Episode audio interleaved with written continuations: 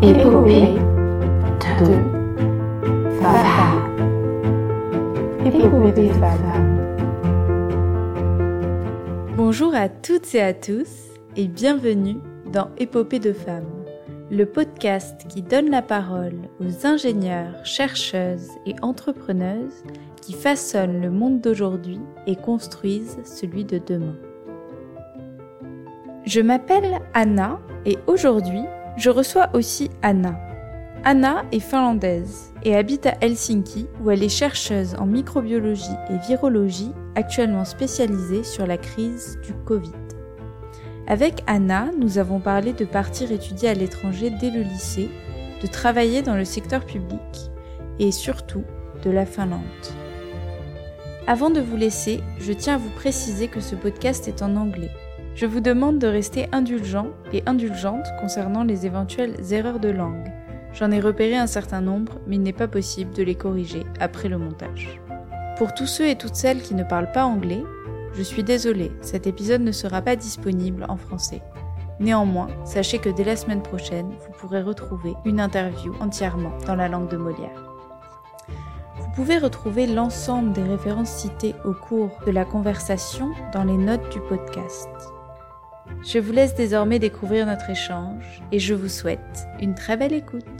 Hi Anna, I'm really glad to have you here in Helsinki. Can you quickly introduce yourself, please? So, my name is Anna Katz. I live here in Helsinki, Finland, and I work as project manager at Finnish Institute for Health and Welfare. And my background is in microbiology and virology. Okay. So, from an academic perspective, what is your background? What university have you been to? Um... Uh, I did my studies in Helsinki, University of Helsinki. First, I did my master's in microbiology, and then I continued to do my PhD studies at the Institute for Virology in Helsinki University. How did you make the choice of the study path you followed? What were your motivations about it? Well, I was always interested in biology. I also aimed to study medicine, but it's very hard to get there, so it was kind of plan B to apply to study microbiology, and then I was quite happy with it, so I stayed on that path. And after doing my master's, I wanted to continue in research, and especially in, in virology. So, from a professional point of view now, what um, has been your career path? Like, what have you what have you done during this career? Well, after I did my PhD, I ended up working at the Finnish Defense Forces. It was one of my friends who used to work there, and there was a position opening. And I started to work there as senior researcher on biothreats. So we had this small unit. Also, we were already by then working with the Finnish Institute for Health and Welfare. It was combined units, and we studied biothreats, how to defend against biothreats, uh, to do some laboratory diagnostics concerning like anthrax and, and hemorrhagic fevers, Ebola, or other biothreat agents. And what do you like about your job? Well, it's definitely very interesting. It's very, I was already by then, when I uh, worked at the Finnish Defense Forces, it was already by then very interesting. I've been always interested in science and microbiology, so it was really, really interesting field. And then I continued after that to the Finnish Institute for Health and Welfare, and I've been working with a bigger EU project there for now more than three years. As a woman, are there any specific difficulties uh, you encounter in your profession? Well, if I look back at the Finnish Defense Forces, it's very maybe hierarchical world, world and also a lot of men. Even even the civilians were a little bit odd because most of the people there were, of course, in military. They were military persons. So then, then it was maybe we were anyhow not the basic people in military forces, Yeah. but very special special trained civilians. So it was maybe a little bit different world. But now, since I've been working at the Finnish Institute for Health and Welfare, most people are researchers. They have academic background. A lot of women. It's maybe maybe like more. We do understand each other Yeah. better in a way. A lot of researchers, medical mm, doctors, veterinarians, and so forth. Yeah, so it's easier for you in, in this. Yes, in we job. we speak the same language in a way. Okay, yeah, I see. So we will talk a little bit about competence and credibility at work. Have your skills ever been questioned because you were a woman, like in your career? I wouldn't say that because I'm a woman. Maybe maybe in the Finnish Defense Forces because I was a researcher and an academic. Maybe that was more the question. But now here at the, of course, in healthcare there are a lot of women anyhow. So when we are talking about a public workplace such as the National Institute for Health, there are a lot of women and it's it's most people are women. So Yeah. no question about it. In the place you're you're working, do you notice differences in the behavior of your co-workers when they are interacting with men or with women? Are they acting differently, or is it quite equal? And I would say it's very equal because first of all Finland is quite equal country and we have long tradition that uh, women have been working and it's it's not a big issue. Most of the women do work even they have families and children and so forth. So it's not odd anyhow that people would have or women would have career in addition to having children. So I I wouldn't much say so. In Finland, it's quite equal, especially in my field of work. so that's what you feel in your daily lives. There is no really issues with equality in Finland. Not in this field, but of course we have more traditional fields. I can imagine that in if you are an engineer or something, and it's a very um, men. Uh, I mean, most of the people working there are men. I think there are still issues, al- also in Finland. So today, for you, what are the major issues that women are facing regarding their professional careers? I think still we have not the complete equality when we are talking about the salaries. There are still differences. It's very often, especially in academic field, that if you look at the people who are starting doing their studies, mm-hmm. it can be 80% women, but then when you look in the end of their career, 80% of the professors are men. So it's still, we still have this, you'd say, glass ceiling that sometimes people still in Finland, women are staying at home. So, of course, that's kind of their careers might be lagging a little bit behind if they sto- stay home for long. Of course, then the men can proceed faster. Mm. And I still think that in some positions men are still favored instead of women. That if you have two two people applying for the same job, it might be even though the women would have better CV or more experience, it might be that the men are still favored. I, I see definitely. So you you talk about salaries. Uh, have you ever faced financial inequalities during your career, or maybe you have seen uh, colleagues that faced uh, such inequalities? No, I have to really think because I think in academic world it goes a lot how on what degree you have and how much experience you have and so forth. So there it's maybe the path is maybe more clear that you can really count what people have been doing. So then there is it's maybe more equal than in some other positions, let's say marketing or any business where it's maybe more difficult to measure what is really your experience. Yeah, you like in your in your field. It's easier to say if you want, for instance, a raise. You it's easier to calculate how much maybe you you can attend to. Yes, yes. Do you think it's a way for public instances to fight these inequalities, to, to have this really organized way of counting money and counting the way they pay? I think in Finland, I mean, the salaries are kind of set on public institutes. Mm-hmm. So I think it's more open and transparent how people are paid rather than on the private sector. And actually, quite recently, there has been some suggestions from the Ministry of Health in Finland that all uh, salaries should be more open and public for everyone. So basically, we have a right to ask from our our employees in Finland on public se- sector that how much our colleagues are getting paid Okay. if you suspect that there is something kind of wrong. So we even have the right already, but I think people are not using it much.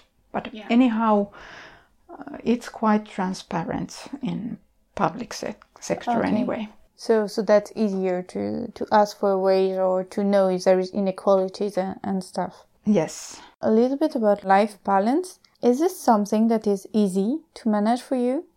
Personally, for me, it's been quite easy because I have husband who's been very much involved taking care of children and he's making the food and everything. So I have I have very good conditions compared to many other women. I mean, uh, and also that academic work is you can do it quite freely when Yeah. we were both doing our PhD studies. It's easier to combine the mm, children and life at home with your studies.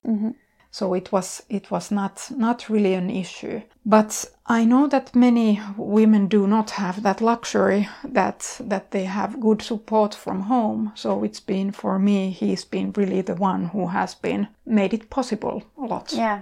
As well. Okay. So in Finland, is there people that make um, remarks about, for instance, women who has to get their kids to school, so they have to get out of work before other people? Is this something that could lead to remarks of people, or do you think it's quite okay here? Well, we have very Mm, good com- community municipal kindergartens. So those are very cheap, and we have in every city and every village we have kindergartens. Mm-hmm. Where people can take their kids. So that's one issue. It's not too expensive, so people can afford it. And another thing is that nowadays the employees are quite flexible. This is one good side of COVID 19 that many people are working remotely and there is more flexibility so you can you can combine the work and home more easily. But of course there are people who really have to go and pick up their children before before and they, they have to rush from work to Yeah. get the children. But for example, as with academic background, we have both with my husband do it, done it very nicely, and it's been very flexible. So Okay. it's been nice. So you you have children. Uh, has the management of your maternity leave posed any difficulties for you or your career, or maybe it stops you on some ways for some stuffs or?